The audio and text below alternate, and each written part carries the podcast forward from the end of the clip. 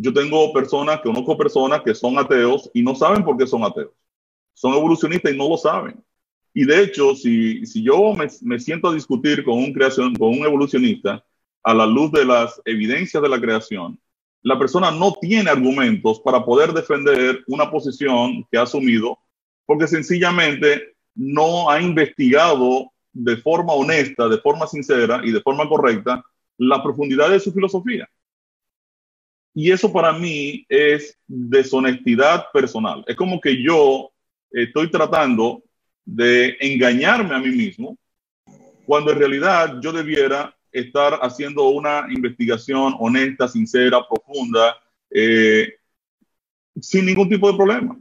O sea, si un cristiano me está diciendo a mí, a la luz de las escrituras, que algo está mal en mi vida, me dice, mira Ricardo, lo que estás haciendo está mal. Yo recuerdo que yo estaba en, mi empresa eh, durante muchos años, eh, estuve haciendo algún tipo de acción que a luz de las escrituras no está correcta.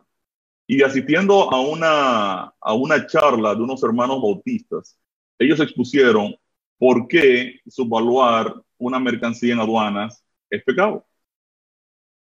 Y cuando yo entendí lo que estaban diciendo, yo tuve que hacer necesariamente un cambio. Porque no importa quién me lo está diciendo, me lo está enseñando a la luz de la verdad, a la luz de las escrituras. Entonces yo tengo que hacer el cambio. Entonces es importante que nosotros procuremos conocer la verdad y nos comprometamos con la verdad de la salvación, libres de barreras, de barreras, ¿verdad? Denominacionales. Nosotros debemos ser sinceros, honestos y poder estudiar la Biblia y poder entonces tomar decisiones que son decisiones de consecuencias eternas. La forma en la que yo interpreto el Evangelio me va a permitir vivir la vida cristiana anclada en la, libertad de la verdad o en la esclavitud del error. Yo tengo amigos cristianos que se pasan meses, años en liturgias particulares haciendo cosas que a la luz de las escrituras no encajan y no se sientan a averiguar por qué están haciendo eso. Millones de cristianos hoy funcionan en una plataforma totalmente emocional, totalmente emocional, sin entender realmente en qué consiste el plan de salvación. Y definitivamente eso crea la posibilidad del engaño. Hoy en día se promueve en el mundo una unidad en el amor, Solo que la palabra enseña que el amor, el ágape incondicional de Dios, se goza de la verdad. Quiere decir que Dios nunca me va a pedir a mí que me una con el error en amor. O sea, yo tengo primero que conocer doctrinalmente qué es lo que tú crees para poder unirme contigo, porque si estás en el error, no me puedo unir contigo. Y es por eso importantísimo yo conocer la verdad de Dios. Yo no puedo darle mi fidelidad a ningún ser humano que yo sé que a la luz de las escrituras no puede sostener, no puede argumentar, no puede hacer apología, no puede dar defensa de lo que cree. Analicemos el verso siguiente. Un texto muy conocido en la Biblia que para mí es uno de los textos más famosos que hay. Jesús dice, no todo el que me dice Señor, Señor entrará en el reino de los cielos, sino el que hace la voluntad de mi Padre que está en los cielos. Muchos me dirán aquel día, Señor, Señor, no profetizamos en tu nombre, y en tu nombre echamos fuera demonios, y en tu nombre hicimos muchos milagros.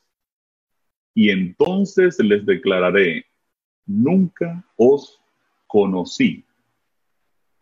Apartaos de mí, hacedores de maldad. Analicemos esa palabrita, hacedores de maldad, que ya ustedes estudiaron en el programa del plan de Dios. Hacedores de maldad es anomía, ilegales, los que transgreden mi ley. Quiere decir, yo nunca supe quiénes son ustedes, apártense de mí los que no han tomado en cuenta mi carácter. Si usted lee el texto en inglés, usted va a ver que todavía es más claro y dice, Depart from me, you who practice lawlessness. Lo que practican ilegalidad, lo que están sin mi ley. Ahora, si usted analiza bien el texto y lo separa por frases, usted se va a dar cuenta que hay conexiones entre las diferentes frases. Por ejemplo, no todo el que me dice Señor, Señor entrará en el reino de los cielos, conecta con la frase, entonces les declararé, nunca os conocí. Sino el que hace la voluntad de mi Padre que está en los cielos, conecta con la, con la frase, apartados de mí los que no guardan mi ley. Veamos cómo se conecta. No todo el que me dice Señor, Señor entrará en, en el reino de los cielos, y entonces les declararé, nunca os conocí. Siempre, y escuche bien, siempre que en la Biblia aparece un nombre repetido dos veces, se infiere una relación. Usted encuentra, por ejemplo, cuando Dios dice Abraham, Abraham, o Jacob, Jacob, Moisés, Moisés, Samuel, Samuel, Marta, Marta, Simón, Simón, Saulo, Saulo, ¿por qué me persigues?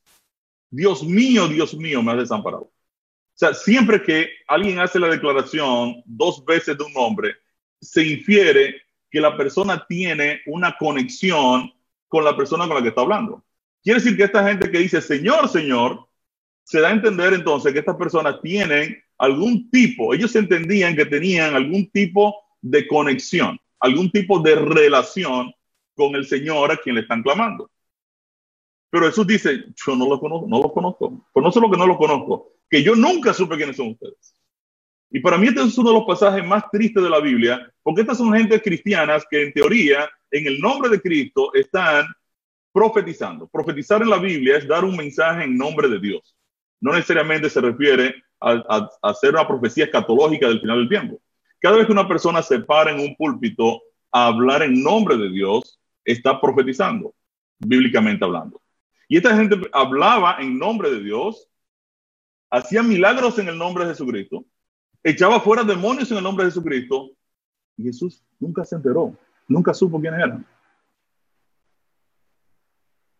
Ahora, ¿por qué conectan estas dos frases? Si usted se va al tema de las vírgenes, de las diez vírgenes, cuando las vírgenes se quedaron sin aceite y vienen a tocar la puerta, hacen la misma declaración de Mateo 7, 21, 23. Dice el texto, después vinieron también las otras vírgenes diciendo, Señor, Señor, ábrenos. Mas él respondiendo dijo, de cierto os digo, no os conozco. La misma situación. Este grupo de personas entendían que podían clamar al su Señor y el Señor no las conoce. Y esa frase es bien, bien triste. Es bien triste porque yo me miro en ese espejo sea, a mí no me gustaría estar en esa situación después de pasar años siendo cristiano, que de repente yo me encuentre que, que, yo nunca tuve una relación con Cristo, yo nunca caminé con el Señor, yo, yo nunca testifiqué de Él, yo, yo nunca en realidad eh, en, en, mi vida personal caminé con Cristo. Y eso es terrible. En realidad, si usted analiza las, diez, las, las cinco vírgenes, eh, estas vírgenes eh, que en la profecía representan iglesias, las mujeres representan iglesias. A esas vírgenes en realidad nunca les, interesó, una relación con Cristo como Señor. Y son una réplica de las mujeres que profetizó el profeta Isaías muchos años, 600 años antes de Cristo, en Isaías 4.1. Miren qué decía Isaías ya en, en sus tiempos, con relación a esas iglesias o esas mujeres del final del tiempo. Él decía, echarán manos de un hombre siete mujeres. Siete es un número que significa eh, completo, una gran totalidad, mujeres, iglesias, en aquel tiempo diciendo, nosotras comeremos de nuestro pan y nos vestiremos de nuestras ropas, solamente permítenos llevar tu nombre, quita nuestro propio.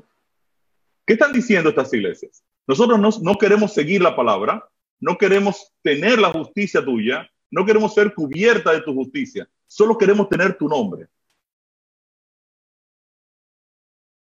Solo yo quiero que tú, que, la gente sepa que, que yo tengo el nombre de cristiano, pero yo quiero hacer lo que yo quiero hacer y yo quiero presentar mi paquete de obras y de justicia. No quiero utilizar, no quiero ser vestido por la justicia de Cristo. Las vírgenes sin aceite no entraron a la boda del cordero por un no entraron a las bodas del cordero, sino por un problema de aceite. El problema de estas iglesias que claman Señor, Señor es que pretenden tener el Espíritu Santo, pero sus manifestaciones son una falsificación del don. ¿Por qué son una falsificación del don? Porque el texto dice que va a entrar el que hace la voluntad de mi Padre que está en los cielos. Y ahora Jesús dice al final, apártense de mí los que no guardan mi ley, los transgresores.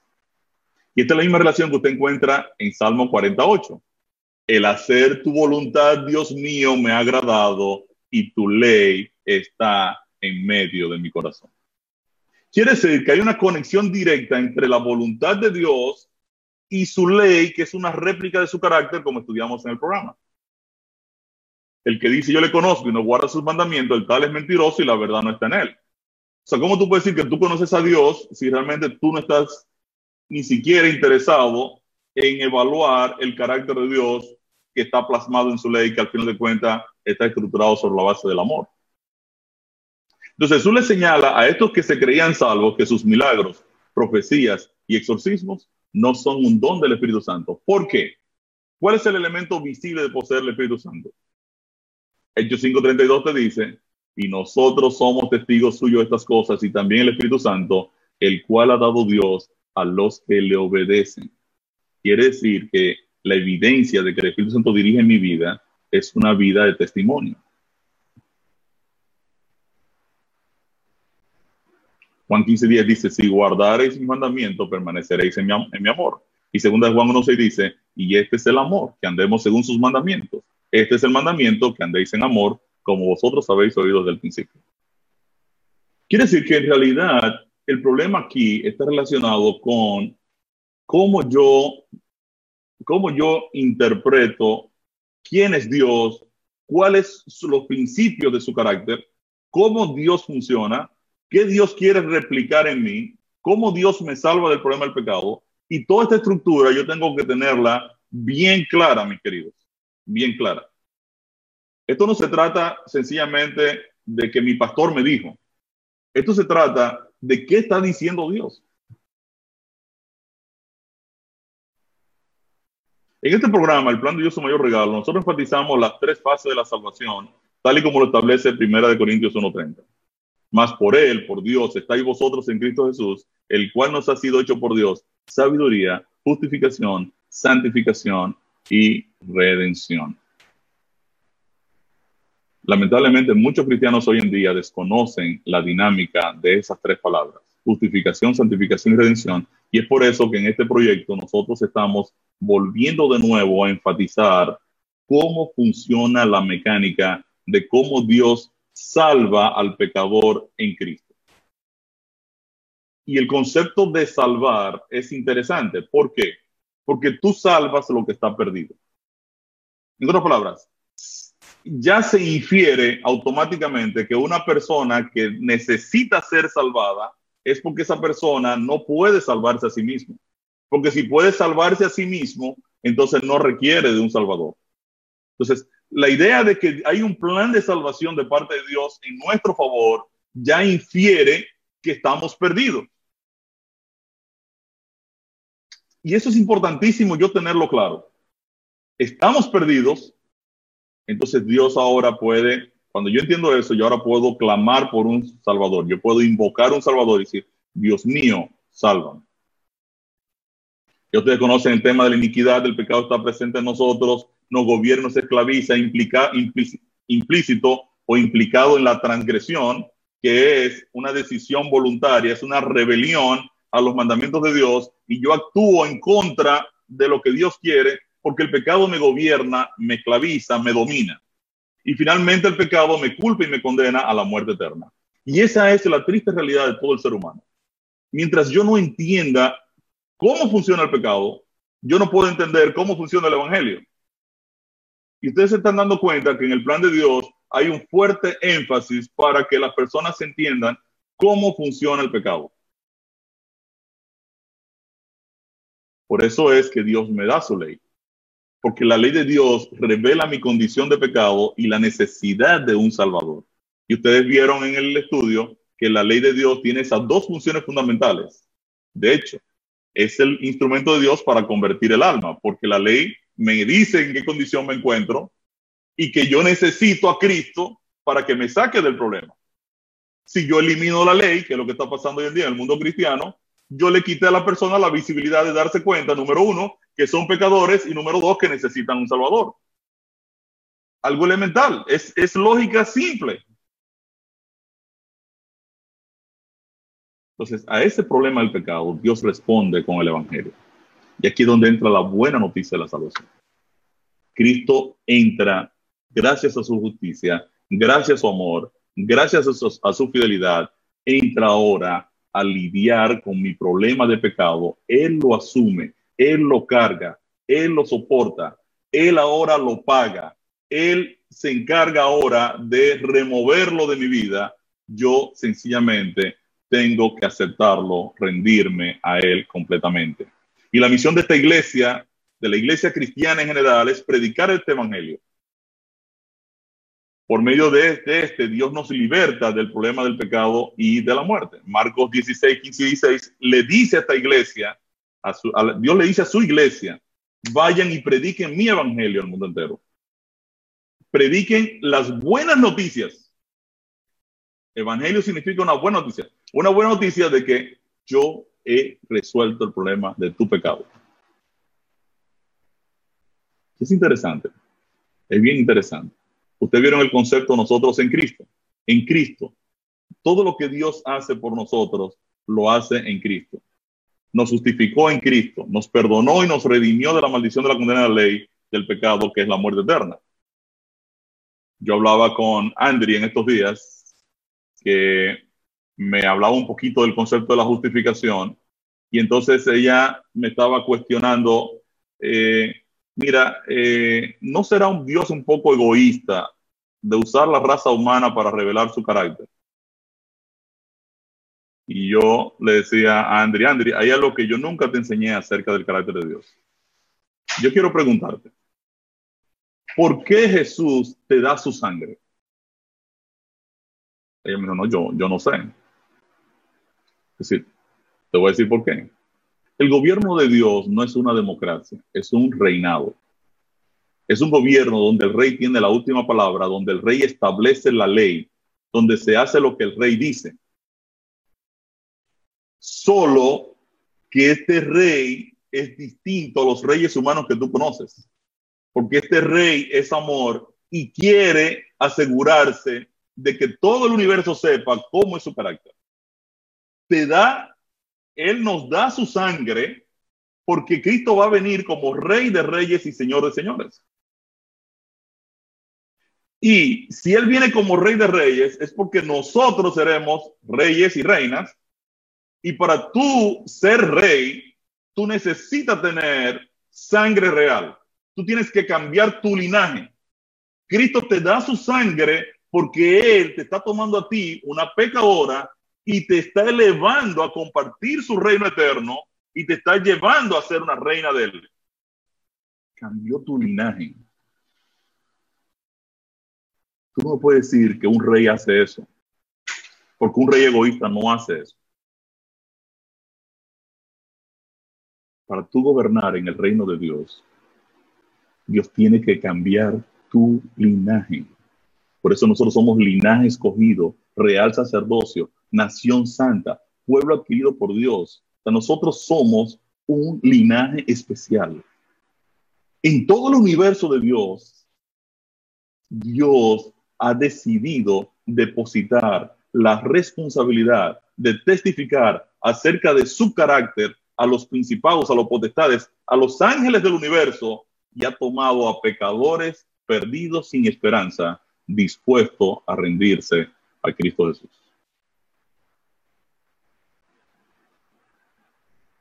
Y para mí eso es extraordinario. Los ateos, los evolucionistas, los, los, los egocentristas, los humanistas, los existencialistas, los antropocentristas, todas las personas que han puesto al hombre en el centro de la ecuación, sencillamente viven vidas sin esperanza porque no pueden entender la profundidad del carácter de su creador. Y Dios nos ama, porque el amor no sigue una lógica. Y yo le decía a Andrián, tú estás embarazada, ese hijo tuyo que nace va a salir, van a ser pecador o van a ser inmaculado. Y me decía, no, va a ser pecador. ¿Y por qué tú te metiste a tener un hijo pecador? Porque ese mayor te va a desobedecer en algún momento, te va a fallar. O sea, ¿para qué tú te metes a parir un hijo que es pecador? Dice, bueno, porque en realidad yo, yo lo amo. Entonces extrapola la misma situación con Dios. Dios te ama. Dios sabe que somos pecadores. Claro que lo sabe, por eso lo explica en su palabra. Él te dice, mira, el pecado está presente en tu vida, te gobierna, te dirige, y el pecado te culpa y te condena a muerte eterna. Esa es la realidad tuya. Yo te doy aquí mi ley porque es mi carácter para que tú veas a dónde que yo te quiero llevar. Yo te voy a llevar. Mi espíritu va a trabajar en tu vida y mi espíritu te va a tomar y te va a colocar en ese nivel. Déjame hacerlo porque tú no lo puedes hacer, porque tú eres esclava del pecado. Y si allá uno dice cómo funciona la mecánica, cuando yo entiendo mi realidad, cuando yo entiendo que estoy perdido, que soy una criatura que ha colapsado, entonces ahora yo puedo decir, wow, Dios me está ofreciendo todo esto, la eternidad, gobernar con Él eternamente, ser parte de su reino. Venid, bendito de mi Padre, heredad del reino ya preparado para ustedes desde antes incluso ustedes. Cuando yo logro entender eso, entonces mi vida tiene esperanza, tiene estima. Cuando Dios me dice, ama a tu prójimo como a ti mismo, Él me está demostrando que Él hizo eso, porque Él me amó a mí, independientemente de que soy pecador, como si fuera Él mismo. Él entregó su propia existencia en mi favor. Cuando yo entiendo eso, entonces yo participo ahora, yo regreso ante Dios y permito a través del bautismo que Él me lave, me limpie. Y ahora el Señor me dice, deja de hacer lo malo, aprende a hacer el bien, busca el juicio, restituye al que le hiciste daño, haz justicia al huérfano, ampara a la viuda, y entonces ven y saquemos cuenta que si tus pecados fueran como la grana, fueran inmensamente rojos, mi sangre los va a poner blancos Eso es evangelio. Eso es buena noticia. Entonces entra el Espíritu Santo ahora en la ecuación a producir santificación. Ahora el Espíritu de Dios es quien produce obediencia en mí. Cuando a mí algunos hermanos me dicen, pero es muy difícil guardar el sábado, es que tú no tienes que guardar el sábado. Es el Espíritu de Dios que va a guardar el sábado a través tuyo. Deja solo que el Espíritu de Dios dirija tu vida. porque al final de cuentas el sábado es el mandamiento más fácil de guardar. Más difícil es la codicia, más difícil es el adulterio, más difícil es la, la infidelidad al mismo Dios. Tenemos montones de cristianos que pasan horas viendo Netflix y no pueden pasar una hora estudiando la Biblia. Eso se llama idolatría. Entonces al final, el carácter de Dios está ahí para recordarme cómo Dios funciona y cuánto Él pagó por mi rescate. La tercera fase ocurre en la segunda venida de Cristo cuando ocurre la redención y ya ustedes son especialistas. El Evangelio me salvó a través de la justificación del problema de la culpa y la condena a muerte. Lo creí y lo acepté a través del, del, bautismo. El Evangelio me salva en mi vida cristiana debido a que el Espíritu Santo está dirigiendo mi vida y yo estoy cediendo la posición mía de Ricardo. Porque no importa que yo me haya bautizado en cualquier iglesia en el nombre de Cristo, yo sigo siendo carnal. Cuando usted ve que el apóstol Pablo en Romanos 7, 14 dice, y sabemos que la ley es espiritual, mas yo soy carnal, vendido al pecado, usted dice, ¿por qué Pablo es carnal? Si Pablo se había bautizado, encontró a Cristo, Ananías le predicó el evangelio, él se arrepintió, se bautizó, ¿por qué él le escribe a los romanos y dice que él es carnal? porque Él es carnal. Tú eres carnal y yo soy carnal. No importa si somos cristianos, somos carnales. Somos esclavos del pecado. Por eso es que el cristianismo no se trata de yo mejorar, Ricardo, mejorar sus obras, mejorar su actitud, mejorar su estilo de vida. Eso no es cristianismo. Cristianismo es Ricardo morir para que el Espíritu de Dios funcione. Y eso, mis hermanos, es lo que nadie quiere hacer en la iglesia del Dios vivo. Nadie quiere ceder su posición. Y el apóstol Pablo te dice en Gálatas 2.20, no yo, sino Cristo. Yo ya estoy muerto. La fórmula del cristianismo es no yo, sino Cristo.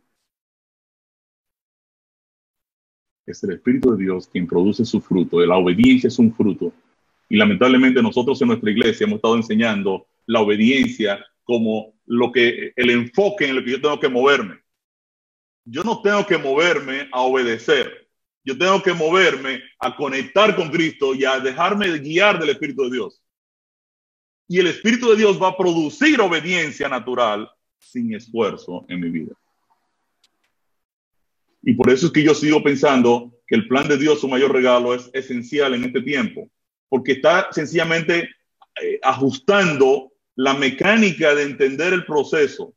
En vez de yo enfocarme en Ricardo, tratar de ser bueno, ahora yo me voy a enfocar en Ricardo, pasar tiempo con el Señor Jesucristo. Y ahora Cristo, el Espíritu de Dios, produce obediencia, produce su fruto de manera natural.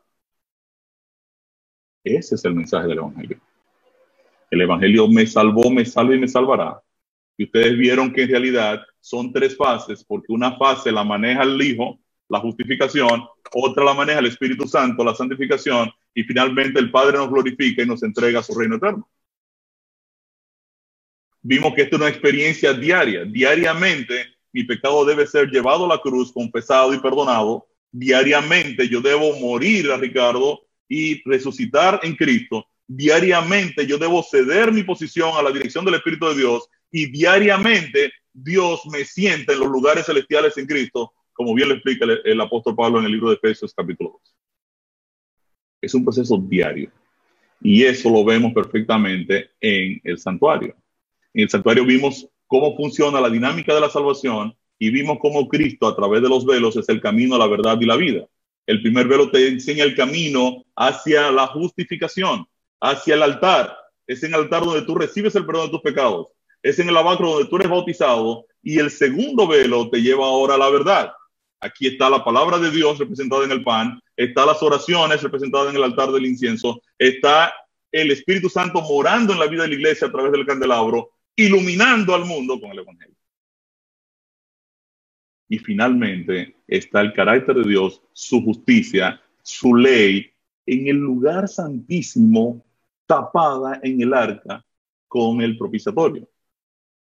Pero si usted se da cuenta, la dinámica de la obediencia a la ley de Dios de manera definitiva ocurre en la redención. Porque mientras tanto, en la etapa de la santificación, que es el medio de la cruz, usted se va a dar cuenta que en realidad la experiencia de su obediencia en la vida cristiana hoy es una obra del Espíritu de Dios. Y tiene que ser así, porque en ninguno de nosotros hay capacidad para obedecer la ley de Dios, porque la ley de Dios es una réplica de su carácter. Y si yo voy a tener el carácter de Cristo, es sencillamente porque yo tengo que sacar a Ricardo de la ecuación. ¿Por qué es importante entender esto? En la Edad Media, la Iglesia romana controlaba todo lo relacionado con el cristianismo hasta que surgió la Reforma Protestante. Interesante. Si usted analiza el modelo romano de salvación, analicemos un poquito el modelo romano de la salvación. Pero antes yo quiero hablarle un poquito del problema católico. La Iglesia Católica Romana tiene serios problemas de interpretación bíblica en muchos aspectos. De hecho, tiene un serio problema de identidad hoy en día. Tenemos el problema de la idolatría. O sea, la iglesia, los líderes de la iglesia no pueden eh, ya definitivamente transparentar y decirle a sus miembros que la idolatría es un pecado y que ellos no pueden tener altares, no pueden seguir en eso y, ya no pueden devolverse. La mediación mariana como reina del universo. El, catecismo presenta a María como la reina del universo. Y en Jeremías 44, Dios le dice a Israel que estaba adorando a la reina ofreciendo el incienso a la reina del cielo, Dios los reprende.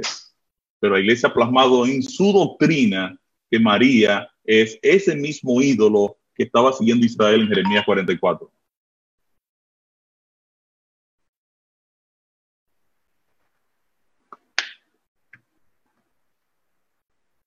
El llamar padre a las personas. Mateo 23, 9. No llaméis padre vuestro a nadie en la tierra el sacramento de la confesión. Tenemos en esta presentación un pequeño video que se lo quiero poner. Esta gente yo me he encontrado en un confesionario que dice, Padre, yo estoy aquí, pero es que yo he hecho de todo. Bueno, de todo y de nada es lo mismo. ¿Qué cosa pasó? No, mire esto, bueno, hijo, tú hiciste eso, pero hoy estás aquí de rodillas.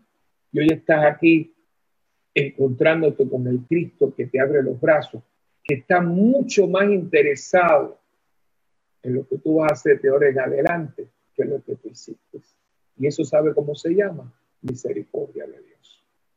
Que el mundo la necesita. Porque hay, hay personas que ya se han dado por vencidas. Y yo espero que si usted me está escuchando, usted no sea una de estas personas. Y que si usted se siente usted no vale nada y que usted no puede tener perdón por todo lo que usted ha hecho, pues cuando empiece este año, usted no tiene que esperar al año, ¿eh? Yo lo puede hacer ya, ahora mismo. Vaya un sacerdote, ¿verdad? Porque en un confesionario, ¿sabe lo que cosa es un confesionario? Un confesionario es una fuente de misericordia. Yo en la parroquia, si hay un lugar que me estreme en ponerlo hermoso, agradable, la luz, la butaca, eh, la rejilla, porque el católico tiene una opción. En verdad, confesarse por la rejilla tradicional o de frente a frente. Y lo puse de lo más bonito. Hay un crucifijo. Y lo hice porque quería que la persona que entrara no se sintiera como que está entrando en, un, en una caverna o que está entrando en un lugar No, no, no, no, nada de eso. Que sintiera el abrazo, el lugar. Y para eso también la estética del confesionario es muy importante. La alfombra, la comodidad del asiento, para que usted cuando se siente no esté con el dolor de rodilla, no, me siento. Porque no estás allí en un psicólogo, en un psiquiatra, en un terapista, Estás con Jesucristo en la persona del sacerdote. Por eso es totalmente absurdo y es una mentira el decir, no, yo no me confieso con un hombre que es igual que yo, porque tú no te estás confesando con un hombre que es igual que tú. Te estás confesando con Jesucristo, que la persona del sacerdote te abraza, te perdona, te sana y te restaura. Esa es la doctrina católica y millones de personas están siguiendo en esa ruta. Millones de personas están ahora mismo siendo dirigidos en una estructura que sencillamente no es. La posición evolucionista de la iglesia, los, líderes de la iglesia son evolucionistas y eso ha dado el traste con una situación incluso moral muy seria. Acaba de salir un libro que incluso está en las redes y está en PDF, Sodoma. Un periodista homosexual, Frederic Martel, demuestra que más del 80% de los líderes de la iglesia en Vaticano son homosexuales. Una cosa terrible, con apoyo del Papa Francisco. pero, todo eso es así, pero lo más, lo más eh, digamos, el mayor problema de la iglesia es su interpretación del plan de salvación. La iglesia romana inició con un problema de cómo se interpreta la palabra justificación. Los teólogos romanos, al estudiar el tema de la salvación, tomaron la palabra justificación de la versión vulgata latina de la Biblia y asumieron la traducción literal del término en latín, justificare. Justificare significa hacer justo a alguien. Los reformadores, en cambio, tomaron la misma palabra, pero en griego, que es dikaio, que quiere decir declarar justo a alguien. La diferencia está en que mientras justificare significa que la persona es hecha justa, en, la Biblia en realidad está presentando el hecho que la persona es declarada justa. de acuerdo a la teología romana, el objetivo del Evangelio es lograr que la persona sea justa por medio de una justicia inherente que Dios coloca en el creyente. Y esa justicia se obtiene a través del bautismo, siguiendo con los sacramentos y la producción de buenas obras. Al ver las buenas obras del creyente, Dios ahora le da justicia y lo convierte en una persona justa. Y este proceso es llevado a cabo por medio de los sacerdotes y la administración de los sacramentos de la iglesia. Roma definió siete sacramentos en el año 1274 en el concilio de Lyon. El bautismo, la confirmación, el matrimonio, la extrema unción, la orden sacerdotal, la penitencia y la Eucaristía. Ahora, ¿cómo funciona el asunto en realidad? La persona entra a la iglesia por medio del bautismo, ahora comienza a producir buenas obras y obtiene, Dios lo hace justo. Y ahora Dios le infunde su justicia. Y ahora esa persona es una persona justa de acuerdo a lo que presenta la Iglesia Católica. Las buenas obras también funcionan, de acuerdo al catecismo, como una estructura de tesoros. Eh, los tesoros acumulados por todas las personas buenas que vivieron en la iglesia, más los tesoros de María, más los tesoros de Cristo, todo aquello son obras buenas que cuando yo pido mediación a un sacerdote, él ahora me los otorga a través de las indulgencias. Y así funcionan las indulgencias. Y usted lo puede leer en, el, en el catecismo. Ahora, la palabra enseña de manera enfática que no es por mi propia justicia que soy hallado o colocado en Cristo, sino por medio de la fe. La justicia de Cristo que es aplicada a mi cuenta. Filipenses 3.9 dice, y teniendo en él, en Cristo, y ser hallado en él, en Cristo, no teniendo mi propia justicia, sino la que es por la fe de Cristo, la justicia que es de Dios por la fe. Cuando una persona peca, eh, también Roma dividió los pecados en veniales y mortales. Cuando una persona comete un pecado grave, cae de la justicia. Y ahora la iglesia se inventó la, la penitencia, que es un método para restaurar la mecánica de la justicia. Y ahora tú necesitas entristecerte por tu problema, confesarlo ante un sacerdote y el sacerdote te va a otorgar ahora más obras para que tú vuelvas a rescatar de nuevo tu posición de justicia. En esencia, cuando usted analiza todo esto, se da cuenta que la estructura de la salvación es por tus buenas obras. Cuando nosotros analizamos el juicio, nos dimos cuenta que en realidad en el juicio yo soy salvo no por mis buenas obras, sino por las obras que el Espíritu de Dios produce en mí. Entonces, en realidad, mi salvación depende no de mi bondad, sino del hecho de que el Espíritu de Dios trabaja en mi vida y produce entonces rectitud en mí. Interesante. En la mecánica católica, fe más obras es igual a justificación. En este modelo, la fe no es suficiente. Y la iglesia está enseñando hoy en día que debe parar el enseñarse que Cristo es nuestro sustituto y que murió por nosotros. Dice el reverendo Alan Jones en Reimaginando el Cristianismo, página 132, el sacrificio de Jesús era para asiguar a un Dios airado la sustitución penal fue el nombre de esta doctrina bíblica. Esto quiere decir que en realidad la iglesia romana acepta que Cristo murió. Lo que no acepta es que murió por mí. Y es por ello que la salvación no viene por la fe en el sacrificio de Cristo, sino por los méritos acumulados que yo puedo generar debido a mis buenas obras, debido a mi propia justicia. La Biblia es enfática al decir que yo fui rescatado por la sangre preciosa de Cristo, en quien tenemos redención por su sangre. En Apocalipsis 5.9, tú fuiste inmolado y con tu sangre nos has redimido para Dios, en quien tenemos redención por su sangre, el perdón de pecados. Entonces, obviamente, cuando yo estoy analizando la verdad que presenta esta iglesia, me doy cuenta que no encaja con la verdad bíblica. No se trata de una marca religiosa, se trata de que no coincide con la verdad.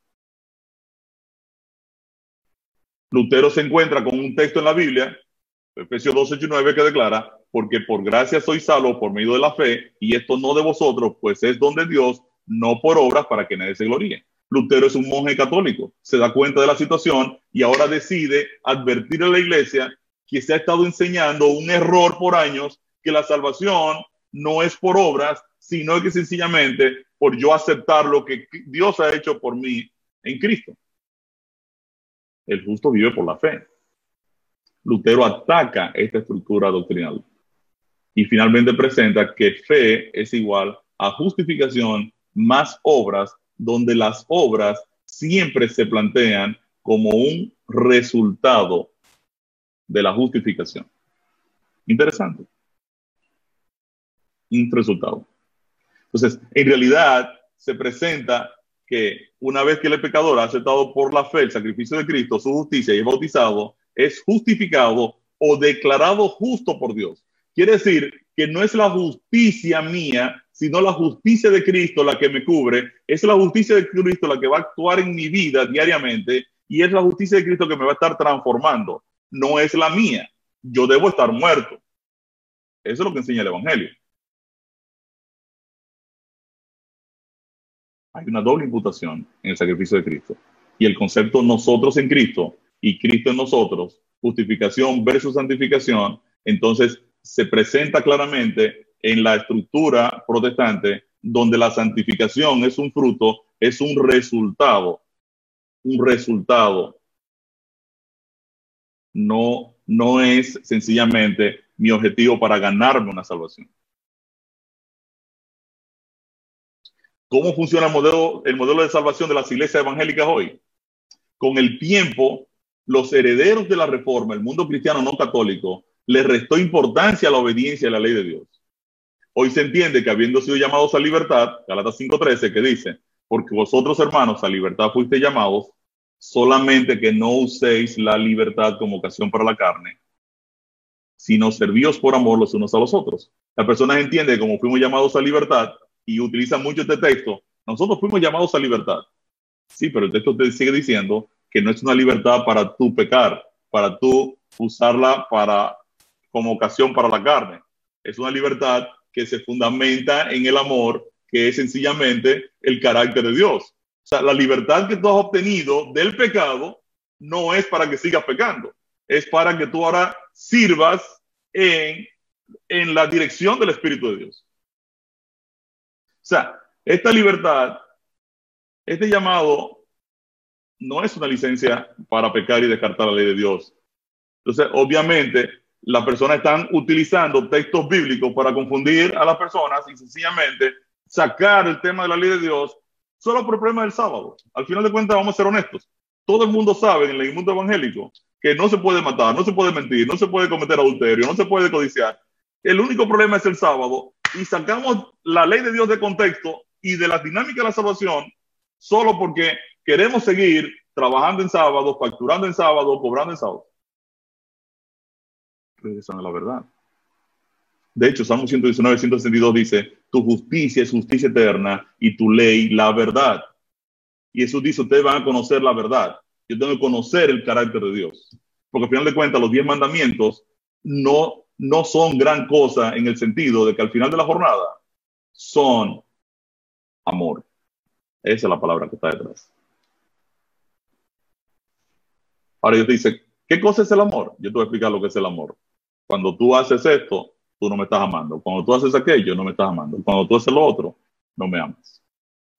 Al no ser comprendido el rol de la ley de Dios en el proceso de la salvación, fundamentalmente por el mandamiento del sábado, el mundo cristiano entiende hoy que justificación es igual a salvación. Explicado otra forma, el mundo cristiano no entiende tres etapas de salvación, sino solo una. Y en este modelo, el bautismo pierde su significado, no tiene sentido la santificación. No lo tiene.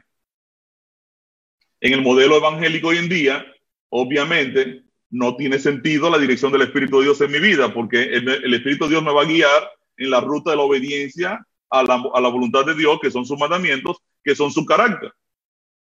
Y obviamente, si yo no tengo interés en obedecer, entonces no tiene sentido la santificación porque no tiene, no tiene sentido tampoco leer la Biblia, no tiene sentido la oración. Sencillamente, yo creí en Cristo y ya yo tengo licencia para seguir viviendo exactamente mi vida carnal que siempre he estado viviendo. Tampoco hay necesidad de morir. Al quedar desempleado el Espíritu Santo del proceso de la santificación, el mundo carismático pentecostal lo ha contratado en las obras de milagros, desmayos, glosolalias, etcétera. Y este tipo de obras es exactamente la que Cristo desconoce en el primer texto analizado en este estudio. En su interés de invalidar el sábado, el mundo evangélico de hoy invalida completamente la ley de Dios. Entonces, este concepto, justificación igual a salvación, ha dado cabida al concepto de una vez salvo, siempre salvo, y al concepto calvinista de la preselección divina o la predestinación. En ese modelo, la salvación no viene por la fe en el sacrificio de Cristo, sino por la decisión soberana de Dios de escogerme o rechazarme. La cruz pierde su razón de ser.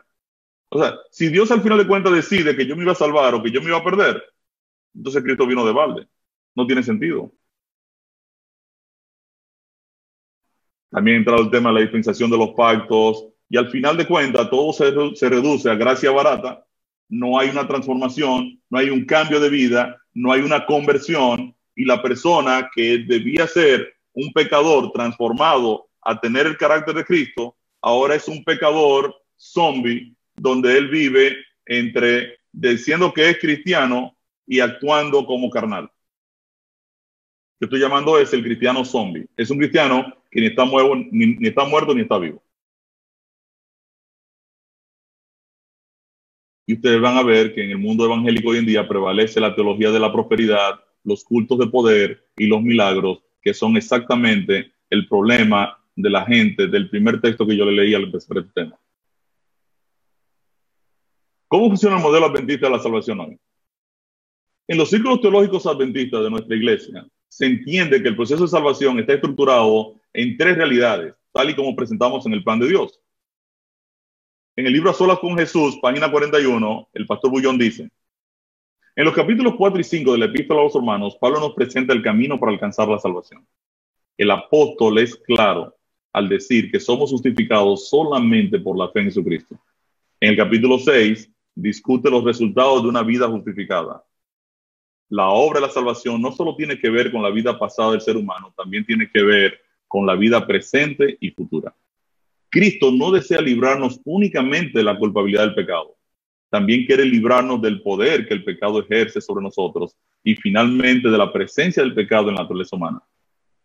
Teológicamente llamamos a estas tres fases justificación, santificación y glorificación. Fíjense entonces que el pastor Alejandro Bullón, en este, en este matinal, a solas con Jesús, está presentando lo que es nuestra teología fundamental. Sin embargo, por alguna razón o por otra, el miembro de Iglesia Adventista se ha brincado del bautismo a tratar de conectar con la ley de Dios que está en la etapa de la redención, obviando la testificación, el estudio de la palabra y la oración. No sé dónde aprendimos eso pero nos hemos brincado a tratar de obedecer los mandamientos de Dios sin la dirección del Espíritu de Dios en nuestra vida, sin morir a nosotros, sin nosotros eh, entregarle nuestra existencia a la dirección del Espíritu de Dios. Nuestros miembros de iglesia están centrados en una supuesta obediencia a la ley de Dios, entendiendo otro concepto de salvación. Obediencia a la ley es igual a salvación. La mayoría de los miembros de la iglesia entiende que venir a la iglesia cada sábado los hace observadores de la ley sin comprender que la ley de Dios en verdad es un reflejo de su carácter. Al tratar la obediencia sin el apoyo del Espíritu de Dios, terminan desanimados al verse imposibilitados de obedecer. Esta errónea comprensión de la obediencia ha provocado que aunque se congreguen en sábado, existan hoy en día problemas de divorcios en los hogares, avaricia, codicia, pleitos entre los hermanos, iras, etc. todo esto ha dado como resultado que la iglesia solo predique el sábado como verdad presente. Mientras los nuevos creyentes entran a la iglesia atraídos por la verdad del sábado y la obediencia a la ley de Dios, encuentran al final personas cuyos testimonios han colapsado. Dicho de otra forma, nuestros creyentes entienden la justificación como venir los sábados a la iglesia y tratan de obedecer al menos este mandamiento, pero en realidad podemos encontrarnos desconectados de Cristo. Y lamentablemente esta es la realidad del mundo fariseo. Entonces, todo esto nos ha llevado a confiar nuestra salvación en nosotros mismos y llevar a cabo vidas desconectadas de una comunión plena con el Señor. ¿Cuál es el Evangelio simple? Ustedes lo vieron. Nosotros vimos que los seres humanos tienen la capacidad de escoger a quién sirven. O deciden escoger al pecado, donde el pecado los gobierna, dice Romanos 7:17, de manera que ya no soy yo quien hace aquello, sino el pecado que mora en mí. En otras palabras, o el pecado gobierna tu vida, o sencillamente Cristo dirige tu vida. En Gálatas 2.20 el apóstol Pablo dice, con Cristo estoy juntamente crucificado y ya no vivo yo, mas vive Cristo en mí. No yo, sino Cristo. Entonces, este es, el, este es en esencia el Evangelio. O tú decides que el pecado te gobierne y te controle. En otras palabras, Ricardo decide que Ricardo lo gobierne, porque yo, aunque soy adventista y soy bautizado, en realidad yo soy carnal. El apóstol Pablo dice, yo soy carnal, y estaba escribiendo la carta a los romanos. O el Espíritu de Dios me dirige. Entonces, las dos opciones de dirección que yo tengo es, o Ricardo me dirige, o Cristo me dirige. Y por eso que tenemos hoy en día, y yo mismo puedo correr el riesgo de funcionar carnalmente bajo un título de cristiano del séptimo día. En esencia, ustedes vieron toda la estructura de cómo funciona el concepto, nosotros en Cristo, cómo el Espíritu Santo ahora toma control de nosotros, trabaja desde adentro hacia afuera y cómo entonces viene ahora la clave fundamental.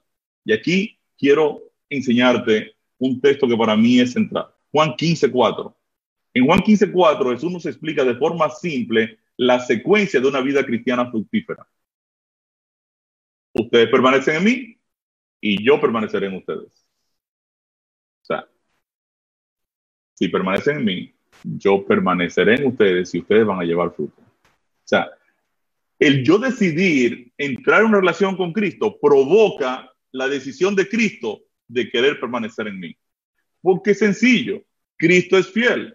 Cristo no va a tomar la decisión de habitar en nosotros mientras yo no tome la decisión de que yo quiero permanecer en Él. Porque si yo no quiero permanecer en Cristo, no tiene sentido que Cristo trate de permanecer en mí. Ahora Jesús dice, cuando tú te decidas a permanecer en mí, yo voy a permanecer en ti. Y, y el resultado va a ser mi carácter, va a ser mi amor agape, trabajando en tu vida la gente va a empezar a notar un cambio radical en tu dinámica de vida.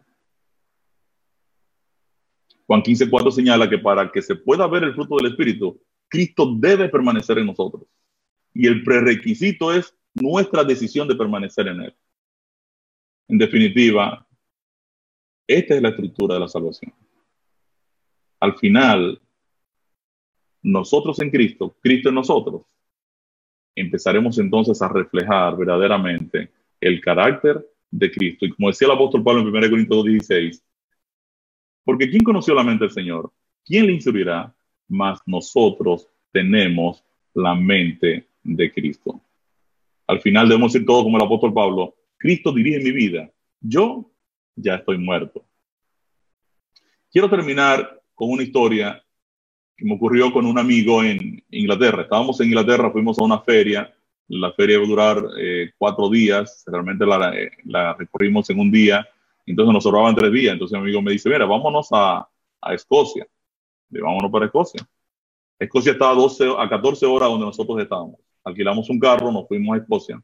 Y en el camino, este amigo mío, que, que es cristiano, pero, pero más o menos él es de los cristianos liberales, me dice, mira, a mí me gustaría que tú me digas todo lo que tú sabes acerca del Evangelio. Y yo le dije, no, no funciona así. ¿Y cómo funciona? A mí me gustaría, le dije yo, que tú me digas todo lo que tú crees acerca de tu filosofía de vida cristiana. Entonces él me dijo algo bien interesante. Mira, para mí la vida es como un carro. Un carro bien costoso, de mucha tecnología, un carro de muy alto nivel que Dios te da. Esa es tu vida. Lo único que ese carro está dañado por el problema del pecado. muy bien, excelente. El pecado dañó el carro, está dañado. El carro, imagínate un Lamborghini de 2 millones de dólares, de una cosa extraordinaria, bueno, un super carro, pero que está dañado. Ahora te llama el fabricante del carro, a través del Evangelio te llama y te dice, mire, señor, sabemos que usted tiene un carro de nosotros, pero que está dañado. Entonces yo le dije, muy bien, eh, si usted no los trae al taller, nosotros estamos dispuestos a repararle su carro. Este, yo le dije, mira, yo no te voy a interrumpir, pero déjame aclararte un poquito. Dice, a ver, dice, bueno, mira, el, en realidad tú no tienes ni siquiera que llevarle el carro al taller al fabricante. El fabricante viene y te busca el carro. O sea, tú no tienes que gastar gasolina. En el Evangelio, tú solo tienes que decir, repáreme el carro. Y ahora el fabricante viene, ya, al ver tu aceptación, y viene trabaja con tu carro. Dice, no, está bien, yo puedo sobrevivir con esa parte, no hay problema. Entonces ahora el fabricante trabaja tu carro, te lo arregla, te lo pone bonito y ahora te lo entrega. Y ahora tú comienzas en tu carro a andar por la vida. Uh, y entonces viene una tentación, viene un problema, y entonces ahora cran, can, chan, can, chan, tú chocas el carro. Y ahora que tú chocas el carro, entonces tú pides perdón. Dices, ay, mira, señor, yo choqué tu carro y esto. Entonces ahora te manda el fabricante o todo un sistema de reparaciones y ahora el fabricante viene, te arregla el carro, te, perdonó esa ofensa y ahora tú vuelves de nuevo con el carro. Uh, cran, can, chan, can, chan. Y entonces te pasas chocando y arreglando el carro, chocando y arreglando el carro hasta que Cristo viene por segunda vez. Así que yo veo la experiencia de la vida cristiana. Yo le decía, mira, hay un serio problema con tu historia. Porque no funciona así. Y me dice, ¿cómo que no funciona así? Perfecto. Tu carro está dañado. Perfecto. Te llama el fabricante, te repara el carro. Pero cuando el fabricante viene ahora a entregarte el carro, no te lo entrega a ti. ¿Cómo que no me lo entrega a mí? Pues lo entrega a ti. El fabricante te manda un chofer con el carro que se llama el Espíritu de Dios. Y ahora el Espíritu de Dios llega en el carro y te dice, querido, aquí está su carro, pero a partir de ahora yo lo voy a manejar para que usted no lo dañe, porque este es un carro muy difícil de manejar para usted, porque usted es carnal vendido al pecado. Usted no puede manejar este carro. Déjeme a mí entonces manejar el carro. Entonces tú me estás quitando mi libre albedrío. No, el libre albedrío tuyo está en tú decidir o tú manejar el carro o que el Espíritu de Dios maneje el carro. Eso es lo que tú decides. Tú tienes que tomar la decisión. Ahora, ¿qué pasa? Cuando el Espíritu de Dios comienza ahora a dirigir tu vida en la dinámica espiritual, hay momentos en tu dinámica de vida que tú dices, déjame manejar, déjame manejar a mí, déjame manejar a mí. Y ese es tu carro. Entonces el Espíritu de Dios sabe decir, bueno, está bien, maneja. Porque él, tiene que respetar tu decisión. Él no la puede violentar. Porque Dios no puede violentar tu libre albedrío. Y entonces ahora tú vienes, chan, chan, chan, chan, choca el carro. Y el espíritu que está ahora en el lado del pasajero te mira y te dice, ok, ¿y ahora qué, qué vas a hacer? Ay, perdóname, mira, ¿sabes qué? Eh, eh, no, no, ven, venga, maneje usted. Entonces el espíritu ahora llama al sistema ¿verdad? de reparaciones, vienen, reparan el carro, el espíritu coge el carro de nuevo. Uh, y él dice, ay, pero aquí yo quiero tomar una decisión. Y tú ves, tomar una decisión y le fallas a la ley de Dios.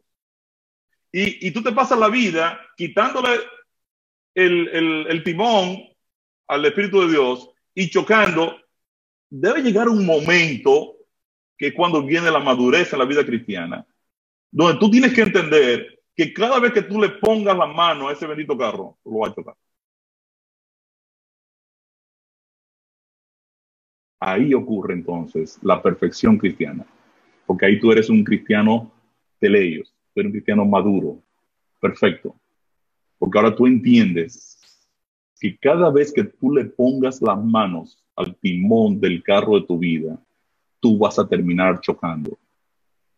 De lo que se trata la vida cristiana no es de que tú manejes, porque a todo esto hay un serio problema, es que tú estás manejando en vía contraria hacia la nueva Jerusalén. El mundo viene contrario a ti y ahora tú tienes que manejar contrario al mundo en un carro altamente sofisticado. Tú necesitas un conductor experto y es por eso que Dios te entrega su Santo Espíritu para que guíe tu vida. No hay forma de tú producir rectitud, de tú modelar el carácter de Dios a menos que no mueras antes. Solo el Espíritu de Dios puede guiarte en una vida cristiana exitosa. Y tú tienes que tomar la decisión de rendirte, de ceder tu voluntad.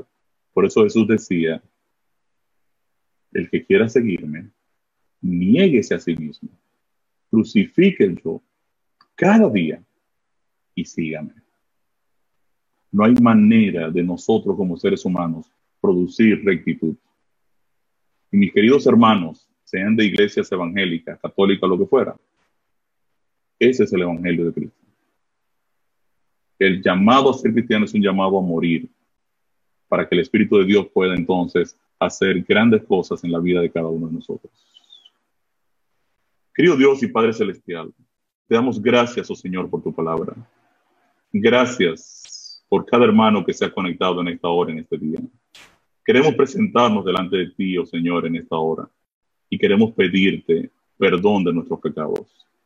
Queremos pedirte porque muchas veces le quitamos el timón de las manos a tu Santo Espíritu, porque queremos conducir nosotros. Perdónanos, oh Dios. Enséñanos a ser, a a inutilizarnos a nosotros mismos, a quedarnos al margen, a abrir la cancha para que el Espíritu de Dios pueda trabajar en nuestras vidas. Enséñanos lo que es morir. Enséñanos Gálatas 2.20 de forma práctica, de forma sencilla. Enséñanos lo que es mantener una comunión diaria contigo. Enséñanos, oh Dios, a permanecer en Cristo, para que Cristo pueda permanecer en nosotros y que tu fruto pueda ser revelado, pueda ser manifiesto en la vida de cada uno de nosotros. Oh Dios, perdónanos por las tantas veces que te hemos fallado, por las tantas veces que hemos querido ocupar el rol del Espíritu Santo pensando que nosotros podíamos producir una justicia que a ti te agradara. Perdónanos, oh Dios, por esos errores en nuestra interpretación de tu plan de salvación y cámbianos, conviértenos Déjanos, oh Señor, ahora morir a cada uno de nosotros y permítenos, oh Dios, que la presencia de tu Espíritu nos acompañe a partir de ahora, en cada momento, en cada hora, en cada lugar de nuestras vidas.